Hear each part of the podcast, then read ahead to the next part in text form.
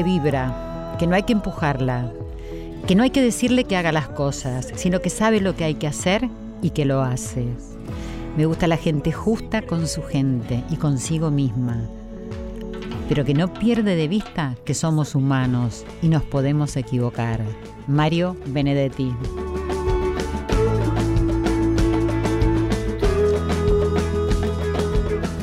Muy buenas noches, queridos, queridas, amigas, audiencia. Esto es Corazón Valiente, el poder de los valores.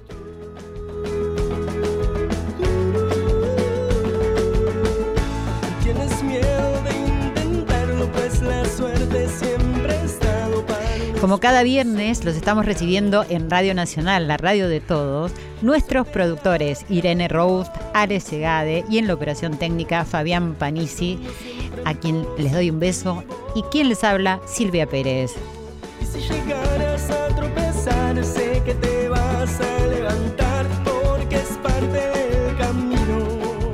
Bienvenido familia de corazones valientes a esta cita que compartimos desde hace más de dos años y donde hemos constituido este vínculo tan hermoso, descubriendo día a día qué queremos, qué nos gusta, hacia dónde vamos y todo esto exaltando los valores humanos que anidan ahí en nuestro interior, siempre acudiendo a la verdad, al amor, la paz, la no violencia y las acciones que respetan a uno mismo y al prójimo.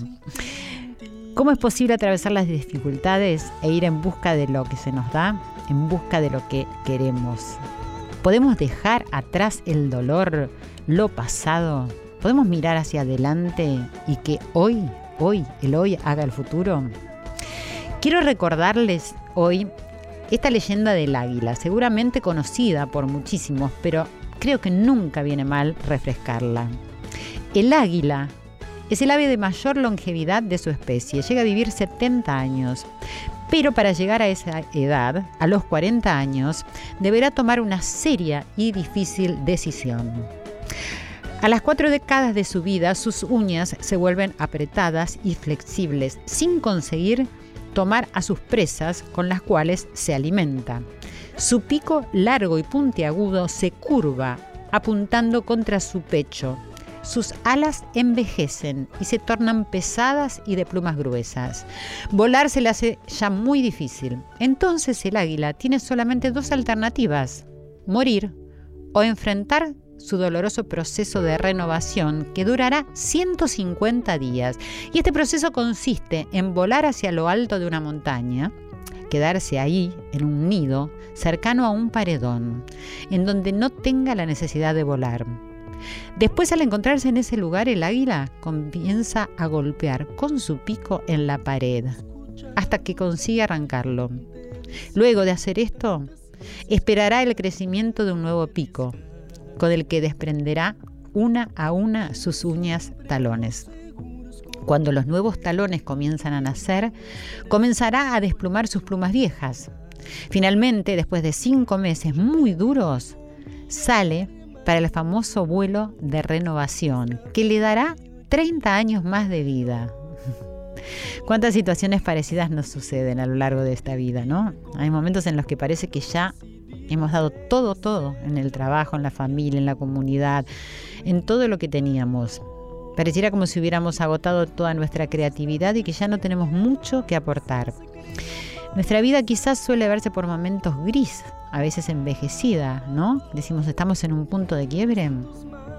Quizás entonces es que podríamos recordar esto y ver que o nos transformamos como las águilas o estaremos condenados a morir.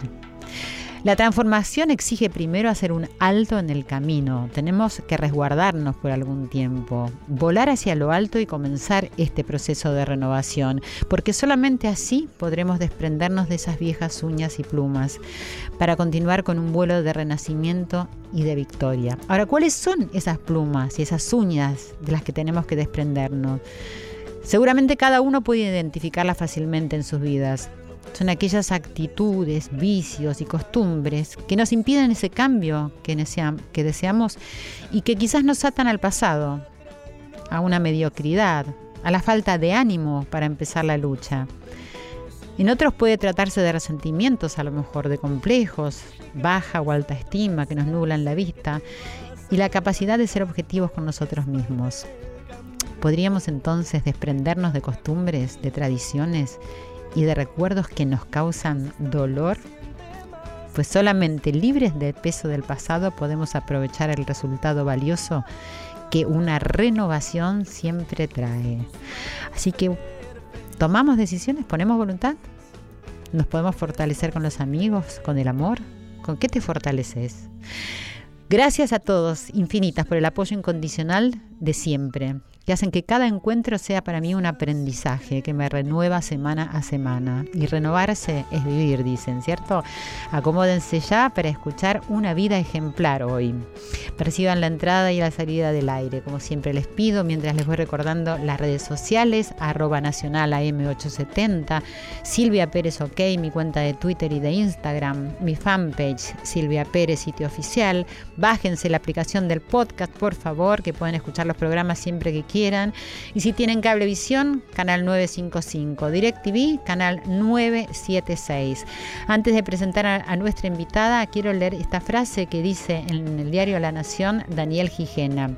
Vital, contestataria, reconocida maestra y pensadora incisiva, una vida marcada por la audacia y la determinación y afirma que nunca es tarde para empezar a estudiar filosofía. Ya venimos. Corazón Valiente con la conducción de Silvia Pérez. Continuamos en Corazón Valiente esta noche de viernes con esta invitada tan especial que presenté en la introducción, que ya está en nuestros estudios. Es Esther Díaz. Es una mujer singular, filósofa punk, filósofa plebeya, madre de dos, mujer golpeada, divorciada, nómada denostada y respetada al mismo tiempo, inclasificable, escurridiza, sufriente. En este libro repasa en primera persona sus casi 80 años de vida y atándose a la promesa de no traicionar su deseo de parresía, dice la verdad sin medir las consecuencias.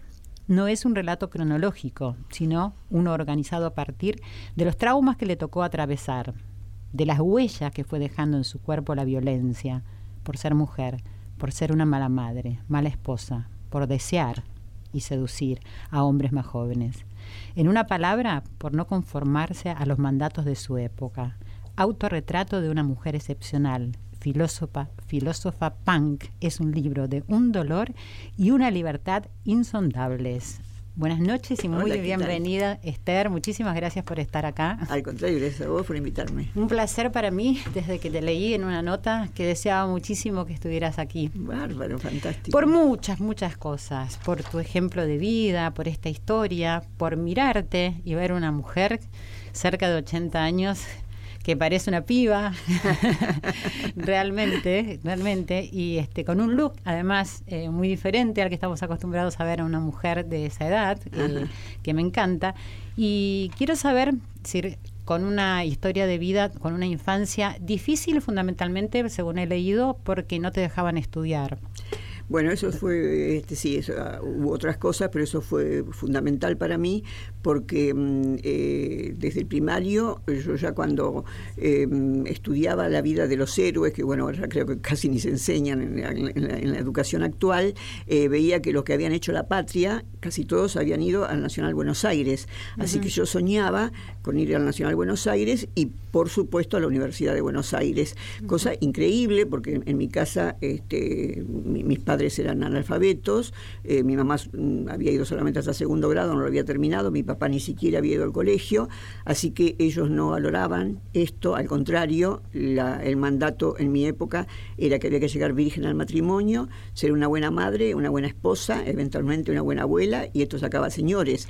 O sea que estudiar era te voy a decir la palabra que me decían, era de atorrantas, estudiar directamente. Además yo vivía en Ituzaingó, provincia de Buenos Aires, que era un pueblito en esa época, y para el colegio más cercano que tenía tenía que viajar en tren sí o sí, y no me iban a dejar viajar sola de ninguna manera. Claro. Así que a pesar de que yo ya en, primer, en, primer, en primer inferior me aburrí y cuando pasé a, en aquel momento se llamaba primero inferior, primero superior. Este, cuando pasé a primero superior, eh, me mandaron a la casa de unos tíos míos en San Martín de los Andes y como yo que siempre amé estudiar, me mandó una maestra particular y la maestra le dijo a mi tía, pero es una pena que esta nena eh, haga primero superior, ¿por qué no la hacemos dar libre? Me prepararon, di libre y cuando regresé a Buenos Aires ya pasé a segundo grado, es decir, que estuve ya desfasada en el tiempo respecto de mis compañeras. Porque la escuela primaria sí la hiciste. La escuela primaria sí, pero, en aquel tiempo no era obligatorio como es ahora el secundario. Así que, y, tampoco el tampoco jardín de infantes. Sin embargo, jardín de infantes me mandaron, este, increíblemente, porque a mis hermanas no, pero a mí me mandaron. Sería por eso, ¿no? Porque tanto que embromaba yo que quería, que quería ir al colegio. Em, Quiero detenerme, perdóname. Eh, en esto que lo he escuchado y que lo, lo, has contado muchas veces, esta dificultad para el estudio y este deseo tuyo de estudiar, pero la infancia, si bien, es decir, esto se ve que era prioritario, es decir, ¿tenía qué de tus padres? ¿Qué valores tenías? y bueno, los valores era que había que ayudar en la casa, había que prepararse para ser una buena esposa, para una buena ama de casa, eh, por ejemplo, a mí, me habían regalado una muñeca que era todo un sacrificio para mi familia, porque, bueno, como mi papá era diariero, mi mamá era ama de casa, o sea que eran muy humildes, éramos muy humildes, y, me habían regalado una bebota, que era en aquel tiempo de porcelana, ¿viste? Este, era toda de porcelana, eh, que yo no, podía jugar con, esa beba. Esa beba la, veo sentadita en, la, en, mi cama todo el tiempo. un adorno. Eh, un adorno. y, y, bueno, y eso de cambiar pañales y de cocinitas y todas las que se sigue haciendo lamentablemente, regalándole a las mujeres cosas, juegos de cuidar y a los varones juegos de agredir. ¿Te das cuenta? Bueno, así que este, yo no tenía la oportunidad de ver juegos de varones porque éramos tres mujeres y no nos dejaban tener amigos, eh, no tenía primos varones tampoco, así que eh, yo no recuerdo, mi, infancia fue muy triste, yo, o sea, los únicos momentos de, de gracia, digamos, que sentía, que no sé si era felicidad, pero sí era, digamos, estarme bien, era cuando estaba sola pensando, porque ni siquiera había libros. Eh, así que yo después, cuando mi mamá lavaba los platos a la noche, que ya la gente, las familias iba a acostar, porque bueno, no, había televisión en aquella época, eh, yo me iba a un patio exterior que había a mirar el universo, a, pensar si lo que se mueve son las, es, la luna o, son las nubes. ¿Cuántos años tenías? Y eso, ese recuerdo más o menos tenía cinco años. Este, así que...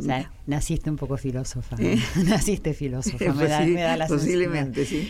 Eh, no obstante, decir el, relato este que me, gusta saberlo, decir, de una infancia triste, además de sufriente por el tema de tanto querer estudiar y, no poder hacerlo y con mandatos bastante adversos a, los que vos deseabas. Es decir, se transformaron en una vida. Eh, bueno, mira, yo comencé a vivir mi vida intensamente después de los 50 años porque eh, la primera locura que quise hacer para escaparme de mi casa fue meterme a monja de clausura. Mira qué locura, ¿no? O sea, querés escaparte de un encierro, te vas a meter en otro encierro peor.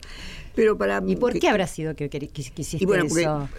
Eh, eh, porque la fantasía mía era que las monjas estudiaban. como, ah, como yo las escuchaba cantar en latín, entonces, este, mm, eh, me llegué a ser postulante, a, no llegué a ser novicia, pero sí llegué a ser postulante em, con las carmelitas, que, están, que bueno, que existe todavía el, convento, no sé si tendrá monjas o no, en Victoria, provincia de Buenos Aires, y cuando a los 17 años finalmente este, empecé a convivir con ellas, me di cuenta que no estudiaban, que lo que cantaban en latín todavía, porque es antes del concilio ecuménico, así que todavía este, tenían que decir la misa y, cantar en latín, eh, era por mímica, no era porque sabían latín. Ah, Así que me no fui te- escandalizada, porque era, era mucho peor. Sí, me está sorprendiendo muchísimo. Claro, era, era peor, ¿viste? Claro. Entonces, este, bueno, al final a los 20 años me casé, o sea, no había otra posibilidad. Cumpliste el mandato. Eh, eh, además, yo todavía era muy católica, así que eh, prontamente tuve a mis dos hijos. En medio de mis dos hijos tuve un, un aborto espontáneo y, eh, bueno, mi marido resultó este, alcohólico y golpeador. Así que muy jovencita, a los 24 años, ya me separé, después logré divorciarme, en, en épocas que si te divorciabas no te podías volver a casar. Bueno, era- era, muy saludable, te diré eso, ¿no? Ojalá volviera. Perfecto, tenés razón. Vamos a ver si podemos volver la ley para atrás. sí, hay que volver a ver por atrás. Eh, y bueno, y cuando te casaste, Y bueno, ¿qué hiciste? entonces- ¿Criaste a tus dos hijos? Bueno, entonces este, yo para criar a mis hijos, eh, o sea, ya desde, mm, como no me dejaban estudiar, eh, el estudio sistemático como yo quería, estudiaba cuanta cosa informal me dejaran. Por ejemplo, estudiaba piano, estudiaba danza. En aquel tiempo una, una cosa que, bueno, no vas a querer creer, o, o- o te pre- pregunto, yo- mejor dicho yo a vos, perdona si invierte las cosas. Sí. ¿Vos sabés lo que significa levantar puntos de medias? Mm, Más o menos, lo he escuchado alguna vez a- en la época de mi abuela, pero Claro. exactamente cuando se corrían las medias. Claro, porque era- eran tan caras las medias de nylon cuando recién Claro, salieron sí. que yo era preadolescente o adolescente en ese momento. Sí. Este, que cuando se corrían, se corrían, eh, bueno, se siguen corriendo, lo que pasa es que Sí, las tirás las ahora tirás que se ahora, corren, claro. claro. Este, eh, había unos aparatitos con, Ah, con no, no, no, electricidad, no sabía. que, que había como una especie de, mm, como si fuera, eh, bueno, yo frente a mí tengo un vaso, ¿no? Era como tener así un vaso, ponías la parte de la media rota así sobre el vaso, como si fuera este un bordado, digamos Sí, un bastidor del bordado. un bastidor y entonces con esa aguja mecánica la manejabas con el pie, Ah. este, ibas levantando el punto, punto no sabía por que se punto. hacía así. Claro, así que bueno, hasta aprendí eso, a hacer puntos de media para tener cierta independencia, que bueno, lo que cobraba por eso los, mis padres no me lo pedían, por supuesto, podía yo mínimamente comprarme algún librito, este, mandar alguna carta, hacer algo yo con... eh, o sea que busqué la independencia y la libertad siempre desde chiquita. Y bueno, cuando me caso y tengo esta desgracia con la persona con la que me casé, eh, eh, yo entre las cosas que había estudiado informales había estudiado peluquería un tiempo. Entonces, cuando ya tuve que asumir eh, la crianza de mis hijos, porque decidí asumir la crianza de mis hijos, entonces me puse una peluquería en Ituzaingó, mm, frente a la estación de Ituzaingó, y trabajaba de peluquera, pero yo sentía un estigma vergonzoso de no haber estudiado. Entonces, a los 26 años, vos pensás que estoy hablando de mitad del siglo pasado, quiere Claro. decir que la gente vivía 60 años más o menos término de vida esperable. Así que ya a los 26 eras un poco vieja para estudiar. Sí. Pero dije, bueno, si la muerte me encuentra en el camino, que me encuentre haciendo lo que yo quiero hacer. Y entonces empecé a prepararme libre y di primer año libre. Y fue recién ahí que encontré la mirada del otro que se dio cuenta que yo tenía una capacidad diferente, por decirlo de alguna manera. Sí. Entonces, este, el profesor que me preparaba para castellano, porque mira qué contradicción, o sea, con todo lo que me gusta leer, tengo falta de ortografía. Entonces, este, por ese motivo, este, fui a prepararme castellano, no lo, no lo hice sola, eh, me preparé con un profesor, Sí. y ese profesor fue el que me dijo, dice, pero es una lástima que usted haga cinco años, usted tiene capacidad para otra cosa. Así que hice segundo regular, preparé tercero libre, hice cuarto regular, preparé quinto libre. En dos años me liquidé el, el bachillerato especializado en letras y ahí sí viajaba, porque ya era independiente, ya me había divorciado, dejaba a mis chicos en Ituzaingó, en la peluquería con una señorita que los cuidaba, Sí. y yo venía al que se llamaba en ese momento Liceo número 7, que es el colegio que está en Callao y Corrientes, ¿viste? Sí. Sobre Callao, Sí, sí, sí. se llamaba Liceo de Señoritas número 7, Ah, que era para mira. adultas. Mira. Así que ahí hice el secundario y a los 29 años, que ahí ya era mi meta, bueno, antes de los 30 entré a la universidad, había que dar examen de ingreso en mi época, di examen de ingreso en Filosofía y Letras de la UBA Bueno, ¿y cómo fue el día más feliz de mi vida. Ese, bueno, vamos a rescatarlo porque es muy importante, de- después de una historia de mucho sufrimiento, pero que igual con mucha lucha y perseverancia. Sí, sí, sí, Y con mucha culpa también, porque yo sentía mucha culpa de, robarle tiempo a mis hijos para el estudio. O sea, me, me acuerdo que mi, mi hija lloraba a la noche, cuando a la tardecita, cuando yo venía para el centro para estudiar, y yo, este, bueno, que había trabajado todo el día en la peluquería, Claro. eh, le compraba alguna muñequita, algo, y ella las tiraba, claro, pues ella no quería juguetes, ella me quería a mí.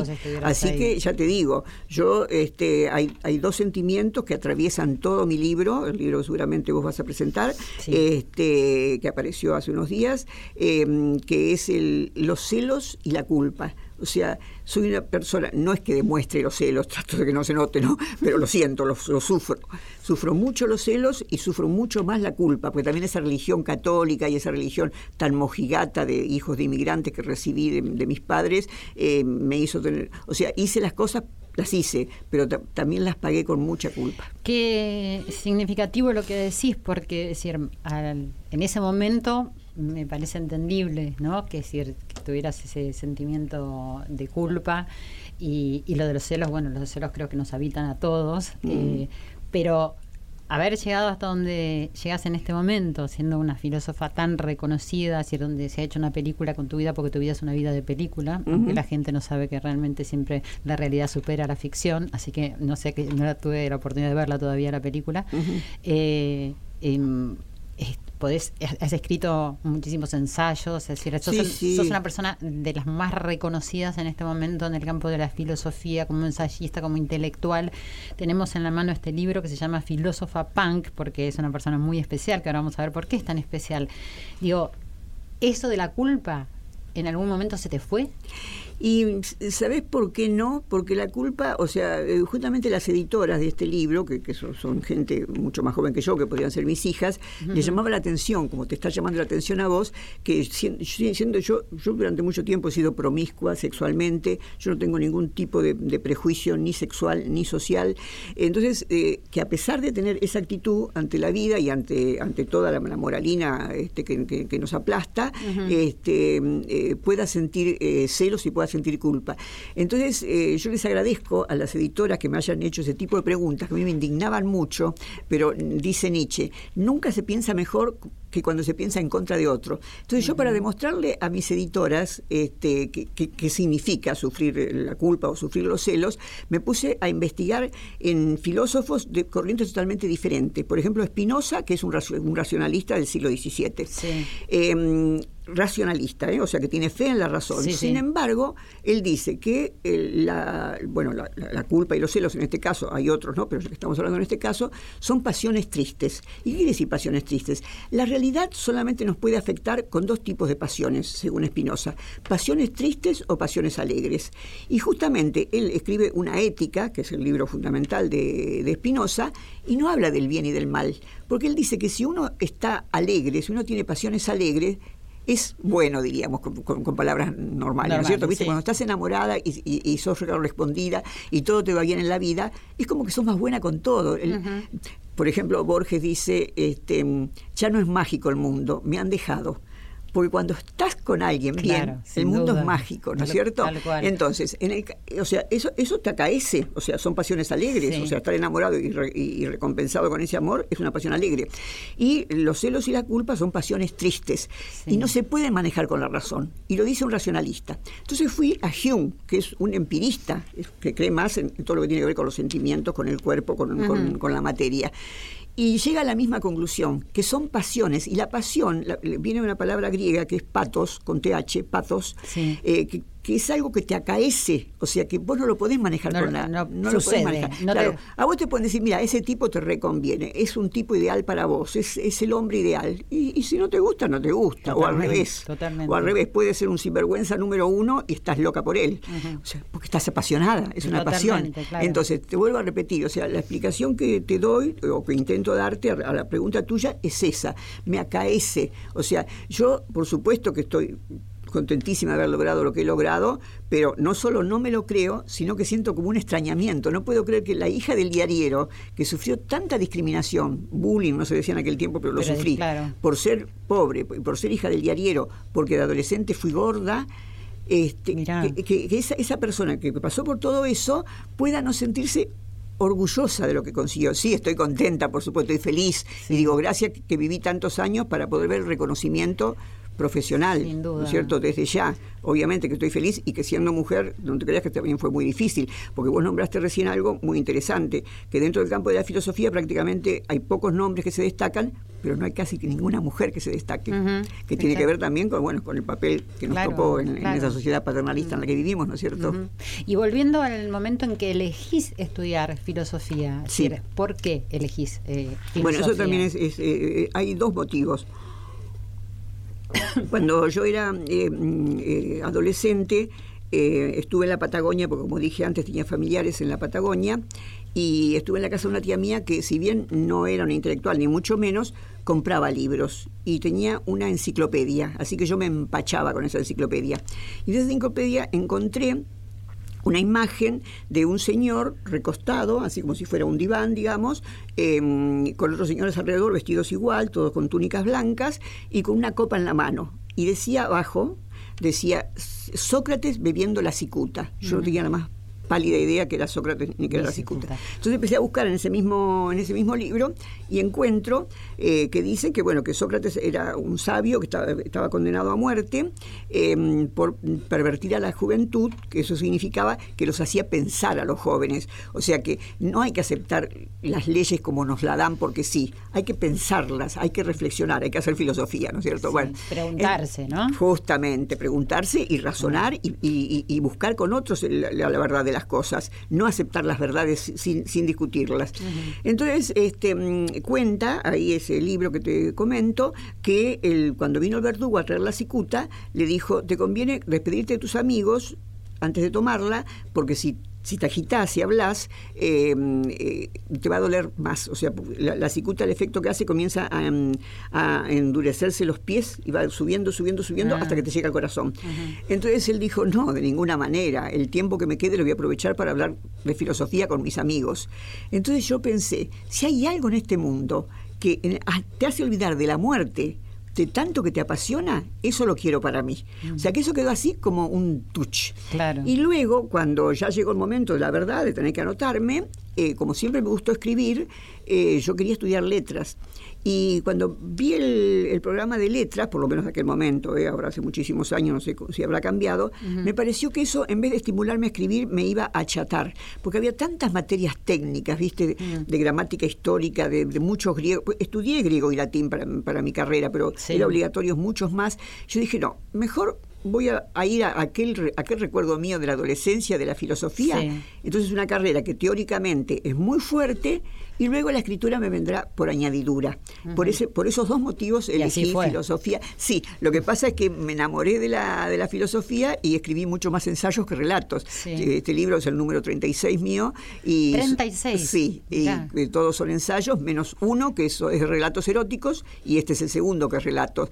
Eh, pero ahora ya digamos que a lo mejor, como ya no estoy fija en la academia, por supuesto me convocan del extranjero y de muchas partes de la Argentina a dar conferencias, etcétera, eh, pero ya no tengo un cargo regular porque estoy jubilada. Primero me jubilé en la, en la UBA y luego en la NUS. Mm, lamentablemente no cobro dos jubilaciones porque la segunda anuló la primera, pero digamos ya no tengo un cargo regular. Sí. lo que tengo regular siempre es escribir. Como ves por la producción que te digo, nunca dejé de escribir. Así que vamos a ver qué sale ahora. No sé si vendrá otro ensayo o vendrá otro relato. Vamos a ver, tenés tanto para contar y para decir. Por suerte sí. Eh, bueno, ¿y cómo es que te recibís de filósofa y en tan poco tiempo te convertís en un referente tan importante de la filosofía. Cuando, cuando estás al frente del CBC en, en la UBA, he leído que has llegado a tener 12.000 alumnos, ¿cierto? Así es.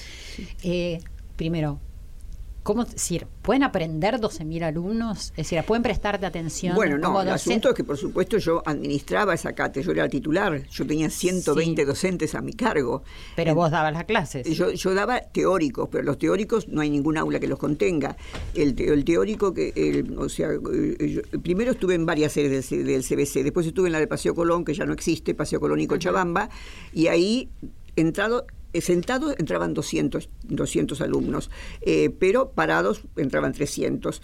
Em, entonces yo qué hacía, daba 10 veces la misma clase para que los chicos vinieran a la hora que quisieran. Eso es una cosa que hice por mi cuenta. En el, en el CBC es el día de hoy que los titulares no tienen obligación de dar teóricos, justamente por la gran eh, cantidad de, alumnos y profesores que tienen que administrar.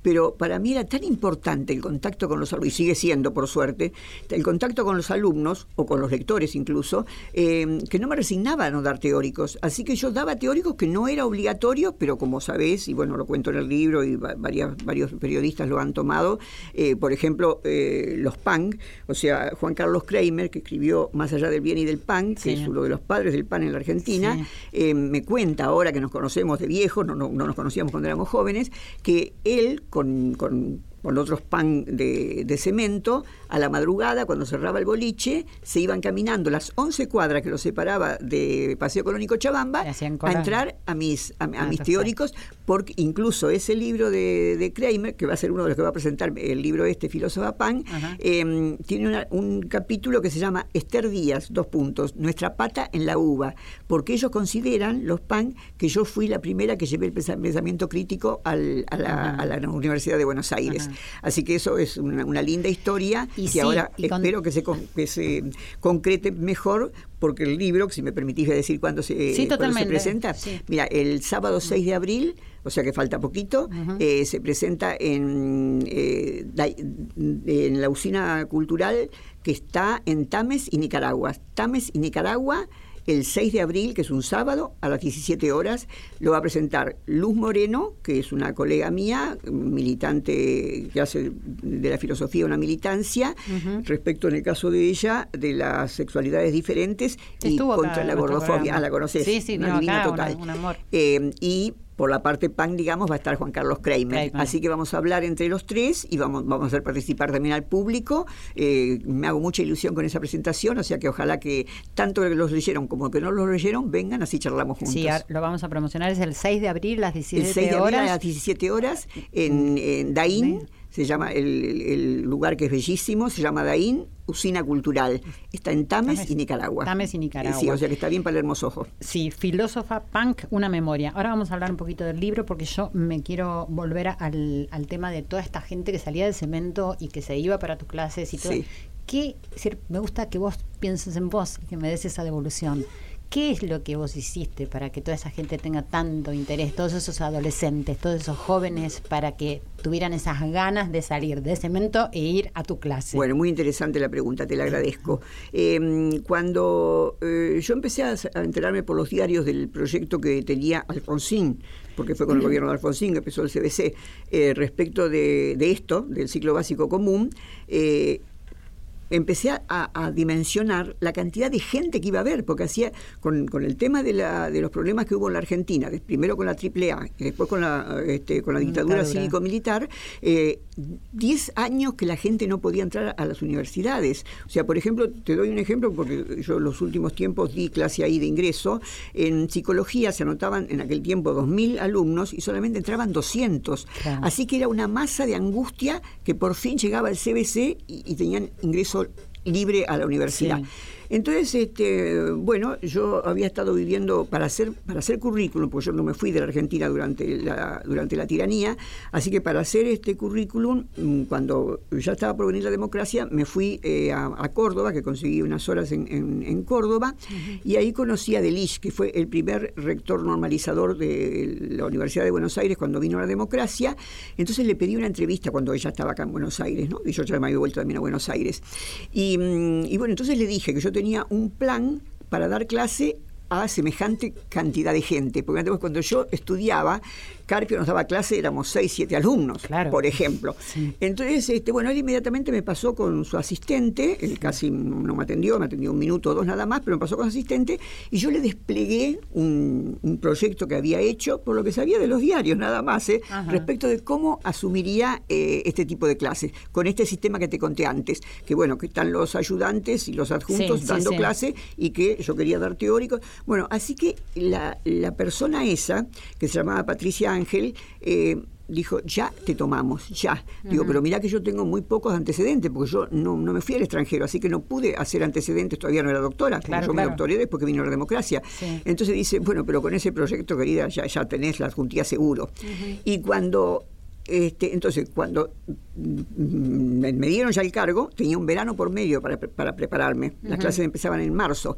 Entonces empecé a leer revistas de rock, porque había una llamada Pelo, vos pensás que no había digitalidad todavía, o sea, tenemos que ubicarnos en la época. Sí, además me acuerdo de la revista Pelo. Bueno, así que yo leía la revista Pelo, escuchaba rock and pop, que ya existía, em, empecé a comprarme discos, que en aquel tiempo se compraban discos, y empecé a meterme en la cultura juvenil. Este, incluso cuando tuve la oportunidad de viajar a Europa, iba por ejemplo a Londres y me compraba remeras de los conjuntos que estuvieran de moda en ese momento, este, y, me ponía esas remeras para dar clase. Hay fotos mías este, con, remeras, eh, una remera de Pink Floyd, hay una foto mía que es por página 12 que sigue circulando por ahí, que estoy con toda la multitud así alrededor. Entonces cuando yo ya entraba vestida con tachas de cuero, con los pelos parados, tenías la mirada de todos. Ya, ya me aplaudían antes de escuchar escucharme. Claro. Entonces, esto no quiere decir que yo bajaba el nivel. No, no. Yo les demostraba, yo aprendí vuestros códigos, ahora ustedes, aprendan, los míos. Así que yo podía tranquilamente explicar Kant y me seguían en silencio total, como si estuvieran en el cine, en silencio total. ¿Por qué? Porque yo primero hice el esfuerzo de meterme en la realidad de ellos. La empatía y la creatividad, creo que es de la manera que podemos llegar, ¿no es cierto?, a todos y que, que te presten atención. Porque claro, lo que buscaste fue una empatía desde un lugar, es decir, para poder darles lo que vos tenés de una forma creativa. Tal me, cual. me parece genial. Y antes de, de ese momento, ¿Te vestías de otra manera? ¿Eras más clásica? Bueno, antes fui hippie, mi amor, porque en los 60 ah, había que ser hippie. O sea que siempre me gustaron las contraculturas, porque justamente con esa, con esa rebeldía que yo sentí contra los mandatos de mi casa, o sea, siempre quería lo que era contrario a la cultura dominante. Claro. Entonces, en los 60 lo contrario a la cultura dominante era los hippies, o sea, porque tenían una vida libre, porque eh, no tenían, no tenían la, moralina con el sexo, porque compartían este, la marihuana en aquel momento, lamentablemente fue La libertad que no tuviste nunca. Claro, así que pero ya para, para, los, para, los, para los 70 más o menos, para mediados de los 70 ya sentí que estaban envejecidos. Ser un hippie hoy ya es medio decadente, ¿viste? Entonces, este, Somos hippies viejos. Sí, por eso, sí, ya no. Entonces, este, empiezo a enterarme justamente por los escritos de, Kramer, que él estaba viviendo con los Sex en, Londres, pero mandaba escritos acá, llegaban sus escritos acá a la Argentina. Empiezo a enterarme de este movimiento mm, que también es contestatario y que es mucho más agresivo y, eh, o sea, para, para los principios demasiado agresivo. Yo lo es que comulgue este, sin críticas absolutamente con ellos, pero sí la crítica a la mercantilización que se había hecho del rock, por ejemplo. A esa me plegué, me plegué a la anarquía, entre comillas, que tiene, por última instancia yo siempre eh, trabajé y estuve en el sistema, o sea, nunca, viví de, arriba ni robando ni nada por el estilo, o sea que estuve en el sistema, pero siempre con distancia crítica. Y bueno, y actualmente, eh, bueno, trato de mantener una onda post-pan, digamos, en el sentido no tanto de imitarlos a ellos, sino de vestirme como tenga ganas, sin seguir los mandatos de la moda o lo que se supone, como vos bien dijiste cuando me presentaste, que tendría que vestirme por la edad que tengo o por mi condición de mujer. O sea, no. Sin seguir mandatos, que es lo que decir, lo que nos salva y que nos lleva un poco al camino de la libertad. Justamente, en, relación a, en relación a todo, absolutamente todo. Tengo tantas cosas para preguntarte y no tanto tiempo. Eh, quiero saber eh, cuando cuando te, se acercaron para decirte que iban a hacer tu película. ¿Cómo te sentiste? Bueno, mira, eh, cuando llegó Martín Farina, eh, yo a Martín Farina lo conozco, es el director de la película, ¿no? Un chico que cuando se acercó a mí tenía 34 años, un joven muy talentoso. Eh, yo lo conocía porque una vez por año me invitan a una radio alternativa, que es la otra, que es un, tiene una audición que sale a las 12 de la noche en radiográfica, en aquel momento estaba en la tribu, y un colega mío es el que dirige esa audición, se llama Oscar Cuervo, em, una vez por año me convocaba a su programa. Y este chico era colaborador de, Cuervo. Así que mm, yo lo veía así, una vez por año. Y un año lo vi y me contó que había presentado su primera película, que, que se llama Full Boy, como si fuera todo muchacho, Full Boy, em, que si me la podía mandar para que yo la viera. Dije, ¿cómo no? Bueno, entonces él me la mandó por mail y justo me pasaron dos desgracias una detrás de otra. Una que me jubilaron a fuerza, porque bueno, ya tenía 75 años. Eh, mm, bueno, está bien, la jubilación es un derecho y uno la exige, pero cuando estás dedicado con todo, imagínate vos tuvieras que hoy jubilarte acá de esto, es, terrible. Pero eso no fue lo peor, lo peor fue que a los 15 días murió mi hija. Mm. Entonces este, yo me aparté de todo, corté con todo el mundo, corté con todo el mundo, o sea, me alejé de la academia de todos y vivía encerrada en mi casa, solamente salía para ir a, a psicoanalizarme y para ir al cine, porque el cine fue una de mis pasiones desde chiquita. Em, y entonces, bueno, por supuesto fui a la, fui a la audición, de, porque en, en esos cuatro años que hace desde que murió mi hija, en el medio murió también mi hijo, eh, yo publiqué tres libros y hice una película. Esto te da la pauta de cómo quise tener la mente ocupada para Sin no duda. pensar las desgracias que me están pasando, bueno, además de que me estoy quedando ciega, que es otro, otro capítulo. Bueno, entonces, este, entonces cuando el, entonces el chico al año siguiente, cuando volví a ir, que ya estaba un poco mejor, pero que todavía estaba con el duelo encima, y como lo tendría hasta la muerte seguramente, em, lo encuentro a este Martín Farina y le pido perdón. Digo, vos sabés que te tengo que pedir perdón, porque vos el año pasado me mandaste tu película, a mí me pasó esto, esto, esto y esto, y cuando ahora últimamente la quise ver, se conoce que cambiaste el código, porque no pude entrar al video. Entonces ese chico se emocionó de que yo después de un año, con todo lo que me había pasado, le pedía perdón a él, que claro. podría ser mi hijo, casi mi nieto, Claro. le pedía perdón. Entonces dijo, va, pero acá hay algo. Él había sido alumno mío, pero acá hay algo, hay algo. Entonces me mandó todas sus películas, yo le di devolución, muy buenas todas, porque tiene muy, buen, muy buena filmografía. Entonces ahí me pidió de, de hacer una película conmigo.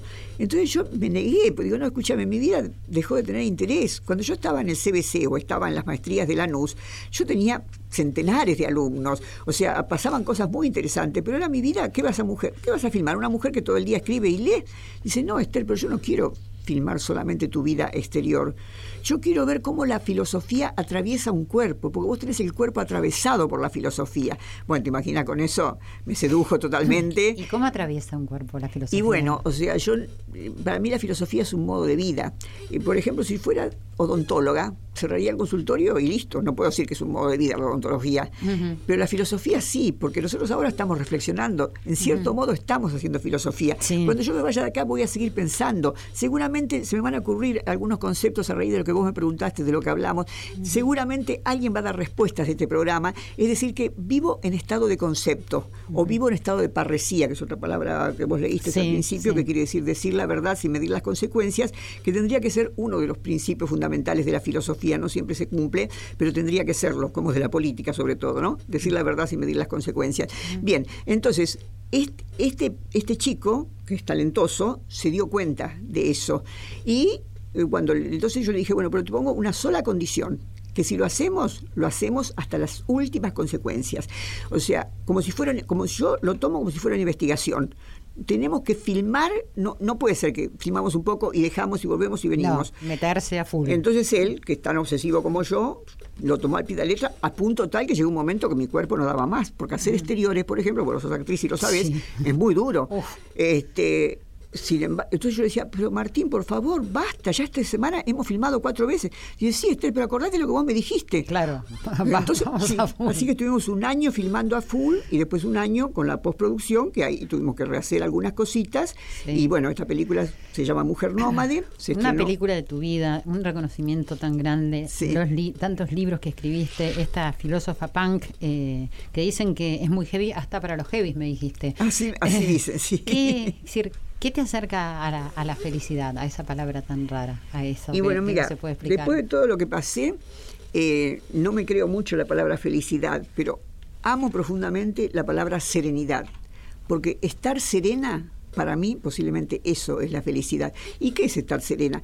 Estar serena es lo que descubrí a mis 13 años, que me lo prohibieron lamentablemente, pero que ahora lo pude rescatar, que es cuando todos dormían en mi casa, yo me levantaba, me encerraba en la cocina, prendía la cocina a querosén en aquel tiempo para, para, para no tener frío, me ponía la radio bajita, ya te digo, no había otro tipo de, de- de medio Sí. en aquel momento, y eh, pintaba, dibujaba y leía y fichaba l- un único libro que había en mi casa, lo fichaba. O sea, cuando fui a la facultad y el profesor Pérez Amuchasti, que nos enseñó a fichar, yo, bueno, no se lo pude decir a nadie, pero yo pensaba, pero ¿cómo yo lo Yo hacía lo sola? Eso. espontáneamente, O sea mira. que esas horas de soledad, estudio, música suavecita, y en aquel momento dibujo, después ya no volví a dibujar porque, bueno, en el libro cuento que murió trágicamente mi profesor de dibujo y no, no quise volver a dibujar, este, pero siempre seguí leyendo y fichando, así que yo ahora tengo la libertad de eso, de encerrarme con mis libros, con mi música, con mi computadora, por suerte, con ese Aleph, que es, que es internet, donde Sí. puedo encontrar toda la información que, que me interese. ¿Te gusta estar sola? Me encanta la soledad. Yo he viajado por el mundo sola. ¿Sos alegre? Eh, soy muy alegre, sí, y también tengo sentido del humor, y a pesar de las cosas terribles que cuento en el libro, también cuento cosas graciosas porque por suerte tengo mucho sentido del humor, sí. Este libro que se presenta el 6 de abril, que es sábado, en la usina que queda... Usina, usina cultural, en Tames y Nicaragua, a las 17 horas. 17 horas, que es filósofa punk. Es decir, ¿cuenta parte de tu vida? Y sí, imagínate vos que son muchos años. ¿Qué pretendes con el libro? Y con el libro eh, pretendía lo que se logró, eh, la empatía con la gente y la identificación. O sea, la gente me escribe diciéndome, o bueno, me paran por la calle continuamente, eh, diciéndome, Esther, me ha sacado una culpa terrible de encima, porque yo creí que era la única perversa que se me ocurría tal cosa, y encontré que a vos también. Este, o me has dado ánimo para estudiar porque yo lo que fue lo primero que leíste vos, que lo, dijo el periodista de la Nación justamente, Gijena, este, lo que cuando la gente dice, no, yo este, ya soy viejo para estudiar, no, nunca se es viejo para estudiar. Catón empezó a estudiar eh, griego, él era latino, ¿no? Empezó a estudiar griego a los 80 años. Yo empecé a hacer mi secundario a los decís Y si no, como decís vos, que te agarre la muerte haciendo lo que querés. Tal cual. Eso es fundamental. Yo me doctoré a los 50 años, o sea, porque estuve encima de todas las cosas que me pasaron, tuve justo el proceso militar en el medio. Así que nunca es tarde para estudiar y eh, desde los 50 años soy plena sexualmente, cosa que no lo fui antes por las culpas y por todas las cosas que, pesaban en esta sociedad que hacen miserias, miserias sexuales de, nuestras vidas. Eh, mucho psicoanálisis, sí, mucho psicoanálisis, mucha lectura y sobre todo reafirmar mi libertad. O sea, no tener prejuicios ni para otros ni para mí mismo, tratándose de adultos tratando que no, si no hay menores por medio, todo está permitido desde mi punto de vista, eh, mientras que haya consenso entre las personas que, sean. Así que eh, esto, es, ahí, a mis 50 años recién empezó mi libertad propiamente dicha y ahora que ya no tengo la obligación de estar todos los días por obligación, cumpliendo horario, esos espacios de soledad, estudio, música, películas, eso es lo, que más amo. Me encanta. Me quedan cinco minutos. ¿Vos crees que podés contarme lo que pasó en mayo del 68 en esos cinco minutos? Bueno, sí. Este, nosotros acá en, el tercer mundo, como se decía en aquel tiempo, eh, siempre eh, nos llegan las, las novedades del primer mundo con atraso, ¿no es cierto? Entonces, lo que pasó en mayo del 68 se reconstituyó de alguna manera, se reinventó en el 69 acá no en el 68. En el 68 pasaron las cosas eh, fundamentalmente en Francia, ¿no es cierto? Em, y en otros lugares, pero bueno, fundamentalmente en Francia. Y acá en el 69 también los, los, los, ah, este, mm, alumnos de filosofía y letras hacían este, manifestaciones, había sido el Cordobazo un tiempo antes, así que había una, una especie de mm, revolución, entre comillas, no llegó a ser una revolución, pero bueno, había una revolución cultural, revolución cultural sí se puede decir. Bueno, entonces una noche yo eh, volvía de, mm, de la facultad y a Ituzaingó. Eh, como, te, como dije antes, mis chicos quedaban con, quedaban con una muchacha eh, y mi, mi, mamá mi papá y mi familia vivía a media cuadra de la peluquería donde yo vivía. Entonces cuando yo bajé del tren, eh, ya vi que había un grupo de gente en un lugar que a esa hora, viste, eran como las 12 de la noche, eh, las clases terminaban a las 10 y media, 11, ya no era común que hubiera gente en, ese pueblito que era Ituzaingó. Entonces vi gente y cuando me fui acercando me di cuenta que era mi familia, vi que, estaban, que estaban mis padres, que estaban mis hermanas, que había, que había sobrinos míos, mis chiquitos no, porque eran chiquitos, estaban este, con la chica que los cuidaba. Entonces, este, cuando todos preocupados, ¿qué te pasó? ¿Qué te pasó? Entonces, nada, todo bien, pero ¿cómo no te lastimaron? ¿No te hicieron nada? Y me miraban y me tocaban, y digo, no, no, ¿qué, pasó? Entonces, yo no decía nada para ver de qué se trataba. Hasta que al final una hermana mía, que es muy ansiosa, dijo, no, porque escuchamos por radio, o no sé si ya vieron por televisión, que, hubo, este, que entró la policía en la Facultad de Filosofía y Letras y les pegó a todos y los, los, llevaba preso y les pegaba a todos los que salían. Y yo no había enterado de nada, porque esa noche me había ido con un compañero al telo. Ay, me muero. Estamos hablando con la filósofa punk Esther Díaz, con un cierre maravilloso, que no sabía que era lo que había pasado, quise saberlo fuera del aire y ella me dijo, no, pregúntame cuando estamos en el aire. Bueno, Esther, te agradezco muchísimo, tengo muchísimas más preguntas para hacerte, pero no tengo más tiempo acá en el control. Mira, me están mirando todos como diciendo, ¿por qué si te pedí que termines antes? Pero bueno, vale la pena y vale la pena muchísimo, me da muchísimas ganas el 6 de abril estar en esta presentación de este libro Filósofa Punk para conocer a Esther Díaz, para poder charlar con ella, para saber por qué escribió este libro que se presenta el 6 de abril a las 17 horas en, Nicaragua y Tames. y Tames. Así que los invitamos a todos, vamos a ponerlos en las redes sociales sociales. Lo voy a leer porque la verdad es que me llegó hoy y no tuve tiempo de leerlo. Lamento muchísimo no haberlo leído. Y vamos a ponerlo en todas las redes sociales y esperamos que sea un éxito que te dé mucha satisfacción y que esta palabra. Ya, te cuento que en Rosario se agotó, por ejemplo, tienen que mandar de nuevo. Ah, bueno, bueno, bueno, bueno. Me alegro mucho. ¿Y qué, qué, te falta? ¿Qué viene después de todo esto? Y bueno, a lo que venga la vida, o un amor, o un nuevo libro, o, seguir disfrutando, o todo junto. Un amor y un nuevo libro. Y los amigos y el cine, que, me siguen dando satisfacciones porque ahora me nombraron jurado en Bafisi. Así que voy a ser jurado de la sección Derechos Humanos, en o sea que el cine me capturó también. Vamos a hacer una película con Esther Díaz, trabajando como actrices las dos. Acá lo vamos a anunciar en Radio Nacional. Esther Díaz, muchísimas gracias por haber pasado por Corazón Valiente acá en Radio Nacional. Gracias a vos. Gracias. Estás en Corazón Valiente por Nacional.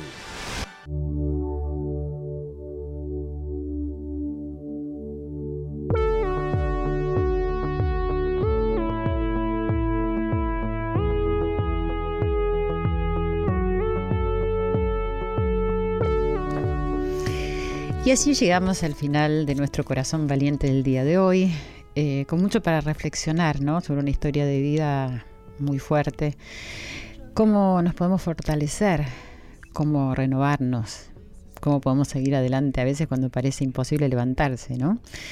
¿Es voluntad? ¿Es decisión? ¿Sirve el dolor? A veces es inevitable el dolor, pero si podemos evitarlo, estemos atentos, ¿cierto? Porque no es necesario sufrir para ser felices. No sé por qué a veces nos, quieren imponer también ese concepto. Por lo menos es lo que me parece a mí. ¿Y acaso la respuesta a todo esté cerca de querernos, de cuidarnos y aceptar lo irreversible y levantarse, y levantarse y andar siempre? Por eso tenemos una gran fortaleza que es ese ser sagrado en el que habitamos todos. Así que démosle valor a ese ser que está ahí dentro nuestro y que nosotros solos podemos darle fuerza, amor, esperanza y cuidado. Por algo somos Corazón Valiente, el poder de los valores. Hasta la próxima, queridos amigos, querida familia de este encuentro. Siempre es un placer poder reunirnos y estar aquí juntos en Radio Nacional. Hasta la semana que viene.